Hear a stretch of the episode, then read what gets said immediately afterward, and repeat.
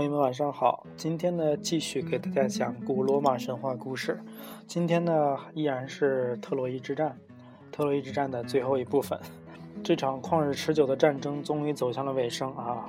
凡是懂点历史的，大家都知道这个战争的结果是特洛伊这一方惨败啊，希腊联军取得了最后的胜利啊。那这一章的题目呢就叫做《木马记和特洛伊城的毁灭》。希腊人围困特洛伊城十年不下啊，双方进行了无数次激烈的战争，但对战争的结束却没有任何成效啊！双方打来打去啊，战 照样在打啊，但是没有看到任何结束的希望啊！正当希腊人为不能攻占特洛伊城而苦恼不已的时候呢，他们收到了一则神谕啊，神谕是这样说的。特洛伊城的命运取决于特洛伊城建立时朱庇特赐给特洛伊的那幅帕拉斯圣像啊。我们知道，当时想让那个密涅瓦做这个特洛伊城的守护神啊，当时送了他一个密涅瓦亲手制作的圣像，但这个圣像是因为密涅瓦不小心把自己的好朋友帕拉斯杀死，照着他的样子制作的圣像啊。很奇怪的一个奇葩的一个礼物啊，但是这个礼物却是决定这场胜败的这么一个关键啊。于是呢，这希腊人肯定开始想办法啊。他们里的大英雄尤里西斯和狄俄莫德斯，于是呢就化成了乞丐，从特洛伊城把帕拉斯圣像偷了出来啊。要不说我们这些希腊的英雄都多才多艺呢，既能在沙场上奋勇杀敌啊，指挥千军万马，又能 干这个小偷小摸的这种。啊，下三滥的勾当啊，反正能成功就行嘛，是吧？但是呢，这个画像虽然是偷了出来啊，接下来的工程呢，却不是很理想啊，依然被特洛伊人击击退了啊，这就工程又失败了啊！难道我们偷得了帕拉斯圣像，还是不能取胜吗？我们已经在这个鬼地方耽搁了他妈的快二十年了，难道我们还要在这个地方待下去吗？希腊众将士纷纷抱怨着啊。这家伙是不是预言有问题啊？这个神谕说我们偷了剩下也能赢，怎么现在一点赢的希望都没有？他妈又攻城又败了啊！这屡败屡战啊，屡战又屡败啊！于是呢，预言家卡尔卡斯这时候又出面了啊！上次预言可能出了什么问题啊，所以他不得不出面来安抚啊，对着骚动的希腊将士们说：“我又看到了一则预兆，如果硬攻可能难以奏效，我们必须想个万全之策进行智取啊！”啊，又说了一通废话啊！你他妈硬攻肯定不行啊！早要行的话，都不会干的，十年都干不下了啊！想一个万全之策进行智取啊，这绝对是废话呀！啊，你这就好比说这个这个事情我们做不了啊，必须得想一个好办法啊！具体好办法是什么？他没说，他就说我们应该想个好办法。那你这句话就是废话嘛，是吧？大敌当前呢，特洛伊人会那么容易中计吗？更何况谁又想得出一个好的计策呢？大家都陷入了沉思之中啊！这些姿势大家可以参考那个著名的雕塑《沉思者》啊，还是思考者啊？手，呃，手握拳啊，抵着额头啊，低头沉思啊。各位英雄，我倒是想出了一个主意，不知道你们觉得怎么样？尤里西斯环视着四周，开始陈述他的计谋啊。这个尤里西斯，我们前面也讲过，他的专门有一节讲他的啊。尤里西斯又名奥德修斯啊，是荷马史诗中。呃，第二部分《奥德赛》的主人公啊，这个人特别的天资聪颖啊，聪明过人啊，而且是一是欧洲最早的一个漫游家啊，旅行家啊，十年漫游啊，终于梦游回了自己老家，然后把自己的妻子的求婚者全部干死啊，自己重新统治了自己的王国，也是非常具有传奇色彩这么一个人物啊。日本的本田汽车出了一款 MPV 叫奥德赛啊，就是根据他的名字。来命名的，包括美国的火星探测器啊的奥德赛也是因为他的名字啊，啊，他的罗马名字就叫尤里西斯啊，这尤里西斯太聪明了啊，很快就想到了一个计谋啊，我们可以制作一匹木马啊，在他的腹内装很多的希腊士兵，其余的人离开特洛伊海岸，前往忒涅多斯岛啊，让特洛伊人认为我们已经撤走了，可以大胆的出城活动。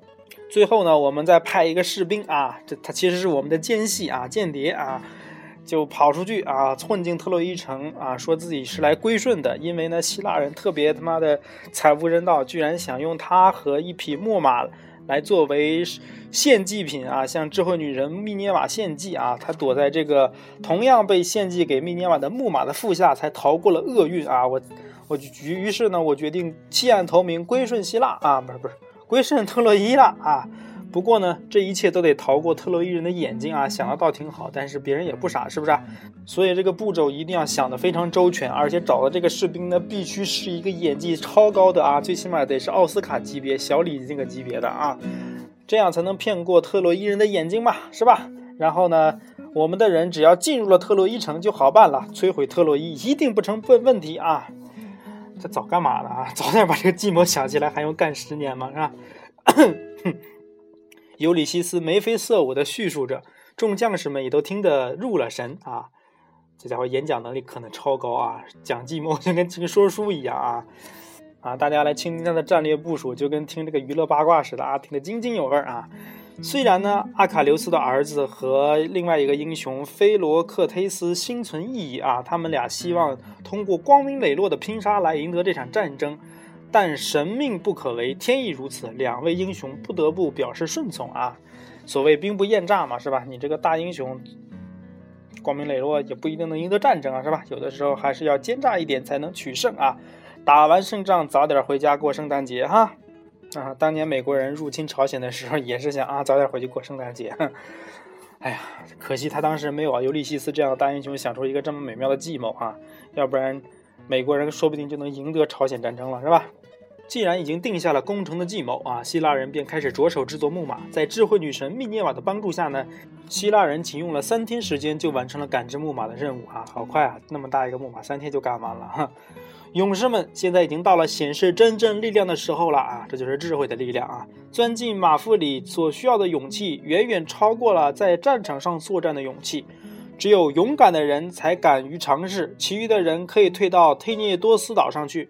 但我们要留一个大胆机灵的人进入特洛伊，谁愿意完成这场任务呢？啊，需要一个影帝啊，奥斯卡影帝啊，谁来承担这个任务啊？这时候呢，勇敢的西农啊，西是西方的西，农农民的农啊，西方的农民啊，勇敢的西农挺身而出啊，我来当这个影帝吧，是吧？既然你们都没有人主动啊，我毛遂自荐啊。此外呢，莫涅拉俄斯。狄俄莫德斯、尤里西斯、埃阿斯等许多英雄都进入了漆黑的马腹中，大家静静地挨坐着，一声不吭。在阿伽门农的指挥下，其余的希腊人放火烧掉了帐篷，拔苗起航，朝忒涅多斯岛驶去。啊，这个木马其实还挺大的，塞了这么多大英雄啊，需要战斗力特别强的那群人才行啊。以当时，要不然你塞几个窝囊废笨蛋进这个木马，出来也杀不死人啊，是吧？大英雄都上去了啊，主要的将领。站在城墙上的特洛伊人看到海面上的希腊战船向远方撤退，连忙向城里的人城里的人们报告了这一情况。他们以为希腊人呢放弃了对特洛伊的攻打，欢呼雀跃，纷纷跑出城去。当他们看到希腊人留下的巨大的木马时呢，对木马的去留进行了讨论。最后呢，特在特洛伊人在木马的腹下发现了西农啊，影帝西农，把他带到了国王普里阿摩斯的面前。西农按尤里西斯的吩咐编造了一个精彩而感人的故事啊！普里阿摩斯和特洛伊人深信不疑啊，甚至同情起眼前这个希腊人来了哈！这家伙好好的当着兵就被人当成人生生是那个怎么怎么解释呢？牲牲口的牲就是作为祭祀的一个人啊，要把你杀掉来祭天啊，这很残忍的哈！同情起他来了哈！而且呢，这个西农当时对这些希腊人说啊，我们这个木马是用来祭祀智慧女神密涅瓦的，所以如果你们把这木马毁掉的话，可能智慧女神密涅瓦会降大祸于你们啊。他们也比较害怕啊，于是呢，又听了他编了这么精彩感人的故事啊，就相信了啊，就把巨大的木马拉进了特洛伊城里啊，准备。同样把这个木马作为自己的献祭啊，献祭给密涅瓦啊，反正谁的礼物吧，你借花献佛吧，你这个礼物你既然你没有献祭成，那我来献祭吧，是吧？为了庆祝希腊军队的撤退，特洛伊人在当晚举行了盛宴，人们开怀畅饮，载歌载舞，一阵热闹之后呢，所有人都进入了梦乡啊，沉沉的进入了梦乡啊，Sweet dream 呀，Good night，于是都睡着了，是吧？看到了特洛伊人都睡着了，假装喝醉了的西农悄悄摸出了城，点了一杆火把，向远处的希腊人发出了信号啊！一根穿云箭，千军万马来相见啊！于是那个啊，在岛上的希腊人看见那个信号啊，就可以可以可以可以出发了啊！准备向特洛伊进攻吧，我们要拿下了，是吧？回到城里以后呢，西农又轻轻地敲了敲马腹啊，肯定有有那个节奏的啊，他们都约定好怎么敲啊，要不然随便来个人敲，敲一敲就把他们敲出来，那还了得是吧？就可能是当当当当当当，有有点像那个摩尔斯电码那样的，肯定有节奏的，有几下几下什么的，是吧？长短，示意大家呢准备出来吧啊！英雄们这才小心的从马腹里下到地上啊！大家挥舞的长矛对沉睡的特洛伊人进行了砍杀啊！他们还把火把扔进了特洛伊人的住房，顿时城里成了一片火海啊！正所谓月黑风高夜，杀人放火时啊，一场罪恶的，呃，杀戮就上演了啊！忒涅多斯岛上的希腊人看到西农发出的信号后，又疾风般的驶入了特鲁伊港啊！王者归来啊！胡汉三又回来啦！与城里的希腊英雄们并肩作战，不一会儿，特洛伊人就被希腊人占领了。好好快啊！大家都喝醉了啊！不能随便喝酒啊！尤其这种情况下啊，大意了啊！伏羲祸之所伏啊！整座城市成了废墟，特洛伊人的尸体铺满了每一条街道。他们中的很多人呢，虽然手无寸铁，但仍然顽强抵抗，战斗越来越残酷啊！但没办法，你你主力已经被消灭了，是吧？都睡着了，都喝死过去了，是吧？